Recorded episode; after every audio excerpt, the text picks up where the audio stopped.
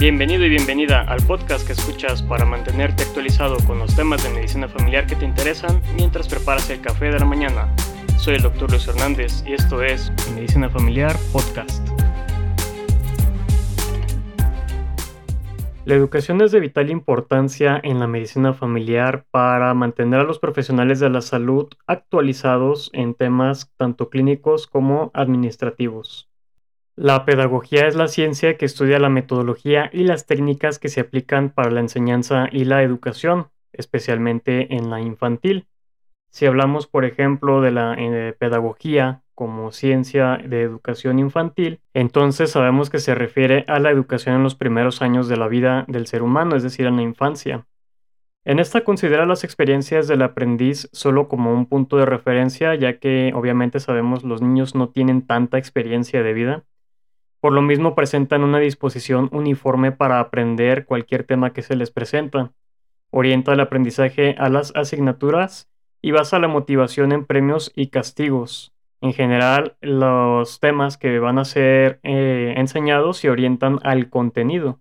Sin embargo, cuando hablamos de adultos, sabemos que los adultos ya tenemos cierta experiencia, ciertas motivaciones y que eh, no cualquier cosa nos interesa o nos llama la atención.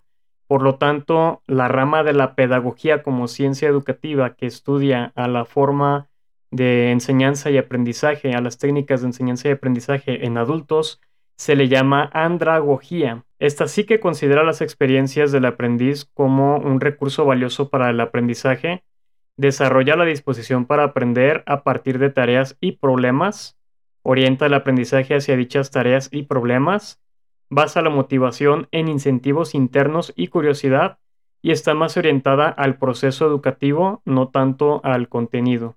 Entonces, aquí vemos que hay diferencias en cuanto a la enseñanza-aprendizaje en niños y adultos, principalmente por la motivación que tenemos los adultos al momento de aprender, ya que tenemos otras preocupaciones. De este modo, eh, los principios para tener una educación autodirigida en los adultos el estudiante toma la responsabilidad de definir sus necesidades educativas, establecer sus metas, identificar sus recursos, implementar las actividades apropiadas y evaluar sus resultados. Los adultos somos motivados por una educación que se basa en un respeto y confianza mutua que podemos aplicar inmediatamente en la práctica que envuelve los ciclos de acción y de reflexión que nos permite tomar responsabilidad en nuestro propio aprendizaje que está basado y se construye sobre nuestra experiencia previa, que nos envuelve activamente, que percibimos como relevante y que se enfoca en problemas. De esta manera sabemos que en la enseñanza-aprendizaje de la medicina, que ya somos adultos, la mejor técnica de estudio sería el aprendizaje basado en problemas y que en nuestro caso se referiría al aprendizaje basado en casos clínicos. Es por eso que en medicina usamos la frase de que el mejor maestro siempre es el paciente debido a que podemos leer de sobre una patología una y mil veces y no quedársenos grabado por completo, sino hasta ver a un paciente en la vida real al cual nos enfrentemos y que tengamos que resolver. Ahora bien, se ha propuesto en la investigación educativa que los individuos tenemos un entendimiento o un estilo de aprendizaje distinto y que pudiera ser más efectivo para cada uno de nosotros. Así, existen diferentes modelos de estilo de aprendizaje que se usan y que se relacionan con rasgos de la personalidad. Por ejemplo, los estilos de aprendizaje de Honey y Monfort que hablan sobre las personalidades activas, que son los que se envuelven de mente abierta y entusiastas, los reflexivos que suelen pensar, ser cautelosos y esperar, los teóricos que buscan por principios lógicos y son perfeccionistas, y los pragmáticos que son prácticos, experimentales y aterrizados. Los estilos de aprendizaje propuestos por Koltz son los divergentes, que se preguntan el por qué tienen un conocimiento concreto y, reflexivo y aprenden mejor cuando saben por qué lo que están estudiando es relevante y cómo se aplicará a su trabajo. Los asimiladores que suelen preguntarse cuál, que tienen un conocimiento reflexivo y abstracto, que aprenden mejor cuando se les da suficiente tiempo para pensar y unir los diferentes conceptos que tienen en sus mentes. Los convergentes que se preguntan el cómo, son activos y abstractos y les gusta trabajar activamente en tareas bien definidas y aprender a prueba y error. Y los acomodadores que se preguntan qué pasaría si, que son activos y concretos y aprenden mejor a través de aplicar las herramientas aprendidas en sus cursos en nuevas situaciones y resolver problemas que crean por ellos mismos. Menciono estos modelos de estilo de aprendizaje porque sería interesante eh, reflexionar sobre qué tipo de personalidad tenemos nosotros en nuestra forma de aprender. Por ejemplo, yo me considero que soy divergente y teórico porque me concentro mucho, valga la redundancia, en el por qué y aprendo mejor cuando sé por qué algo es relevante para mi trabajo. Y teórico porque siempre busco saber por cuáles son los principios y la lógica detrás de los temas que estoy por aprender o que estoy aprendiendo. Quiero creer que la mayoría de las ramas de la cirugía son convergentes y pragmáticos, porque estudian el cómo es decir, en formas abstractas y activas, que les gusta trabajar activamente en tareas bien definidas y aprender a través de la prueba y el error, y pragmáticos porque son experimentales, prácticos y aterrizados. En fin, el saber cuál es nuestro estilo de aprendizaje es útil para cuando desarrollamos nuestros propios planes personales de estudio. Los programas personales de estudio son aquellos en los que debemos recalcar aquellas áreas del conocimiento en las que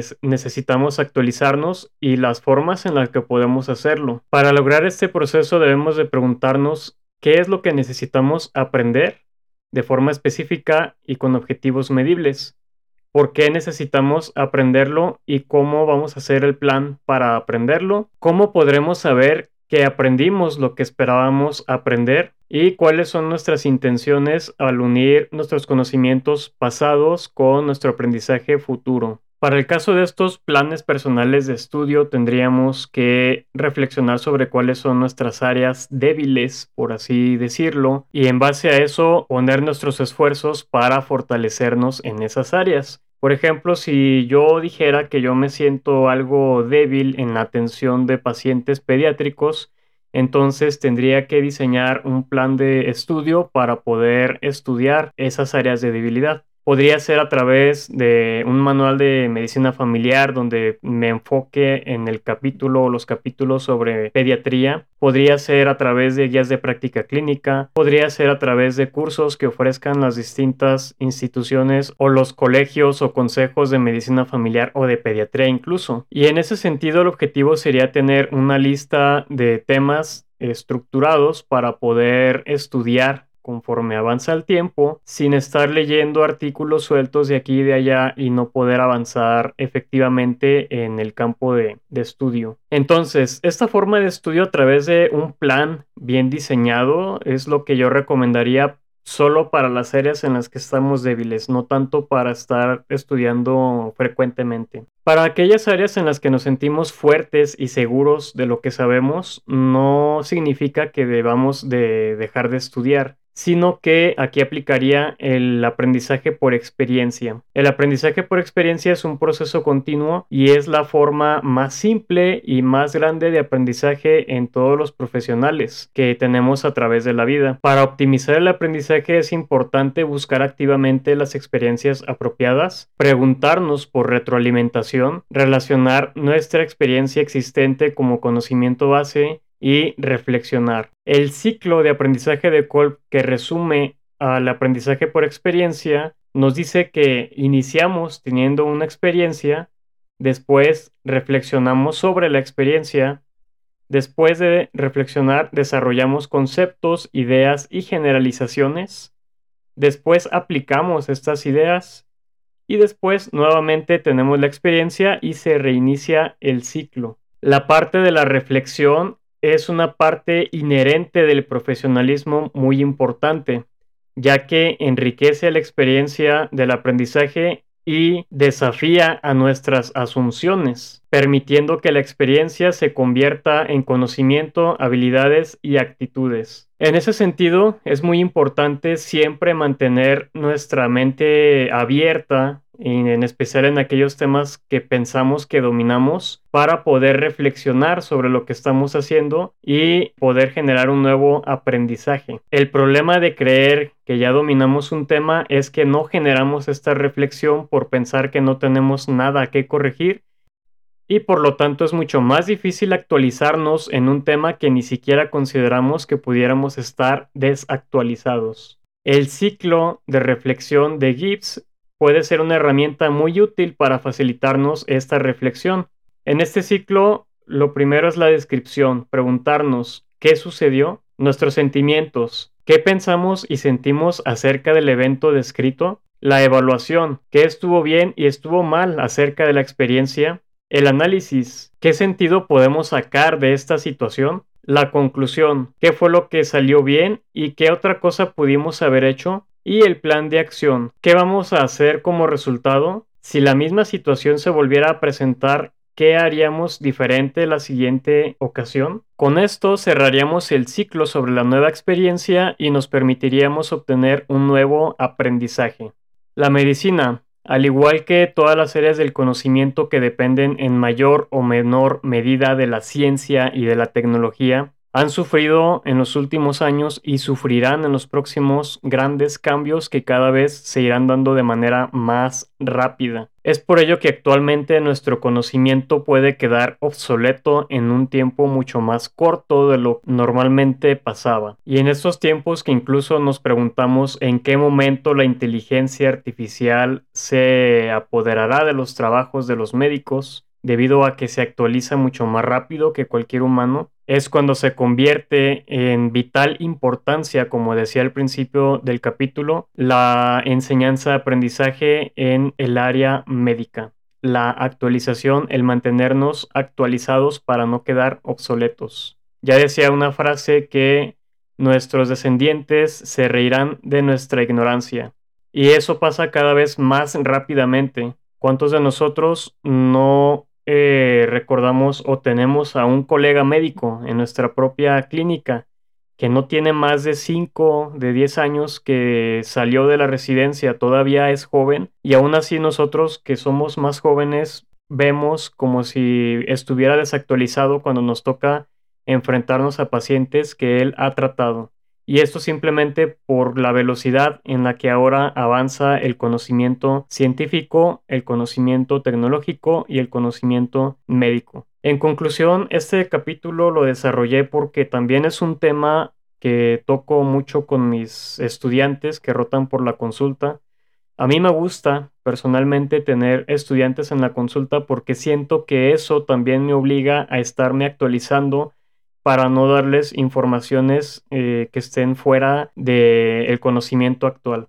Así, por ejemplo, les comentaba en el capítulo sobre el paracetamol de cómo eh, la plática con uno de mis estudiantes me sorprendió al pensar que me había quedado atrasado en cuanto a ese medicamento tan sencillo y tan socorrido como lo es el paracetamol en cuanto al mecanismo de acción y me sorprendí al descubrir los mecanismos de acción que ahora ya se han eh, descubierto.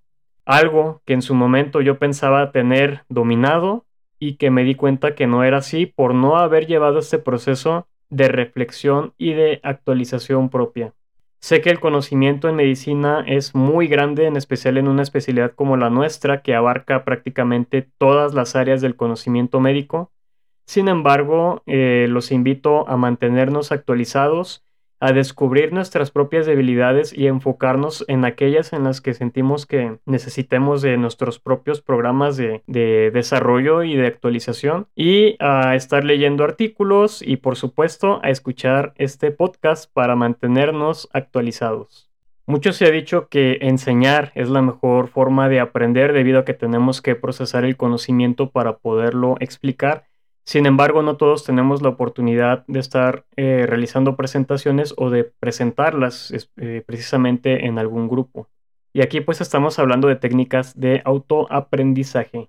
Sabemos que la memoria funciona de tal forma que aquel conocimiento que no estamos repitiendo con cierta regularidad se olvida fácilmente. Entonces, las técnicas de estudio que más han demostrado funcionar para retener la información son el recuerdo activo, active recall en inglés, y la repetición espaciada. El recuerdo activo es una técnica de aprendizaje presente eh, principalmente en tarjetas de estudio que consiste en esforzarse por acordarnos de lo que hemos leído o aprendimos en su momento. El recuerdo activo ejercita la memoria y ayuda a fijar el conocimiento. Para nuestro cerebro no es lo mismo leer algo, como por ejemplo un artículo, que tratar de memorizarlo. En el primero es algo más pasivo y en el segundo es algo que estimula activamente a la memoria. Para poner en práctica al recuerdo activo no sería únicamente leer un artículo y releerlo, sino leerlo y anotar en forma de preguntas y respuestas los puntos clave que saquemos de este artículo o de este tema. Eh, la forma más sencilla de hacerlo es una pregunta en el anverso de una tarjeta y la respuesta en el reverso. Tratar de eh, estudiarlo viendo el anverso, tratar de responderlo sin ver el reverso y después ver si realmente lo pudimos responder o no. Igualmente leerlas al revés, leyendo la respuesta, tratando de saber a qué pregunta o concepto se refiere lo que estamos leyendo. La segunda técnica, que es la repetición espaciada, es un complemento de estudio que pone el foco en dos conceptos. Uno es la curva del olvido, mecanismo por el cual olvidamos las cosas con el tiempo, y el segundo es el grado de dificultad que disminuye a medida que memorizamos un concepto. En ese sentido se dice que del 100% de la información que estudiamos inicialmente, retenemos únicamente alrededor del 30% pasadas las primeras 24 horas. Si hacemos una revisión en las siguientes 24 horas, logramos regresar al 100% y en lugar de tardar 24 horas para regresar a ese 30%, tardamos 72 horas. Si hacemos otra revisión a las 72 horas, nos tardaríamos ahora 6 días para regresar a ese 30%. A los 6 días tendríamos que hacer otra revisión para que tardemos mucho más tiempo en olvidar lo que inicialmente estudiamos.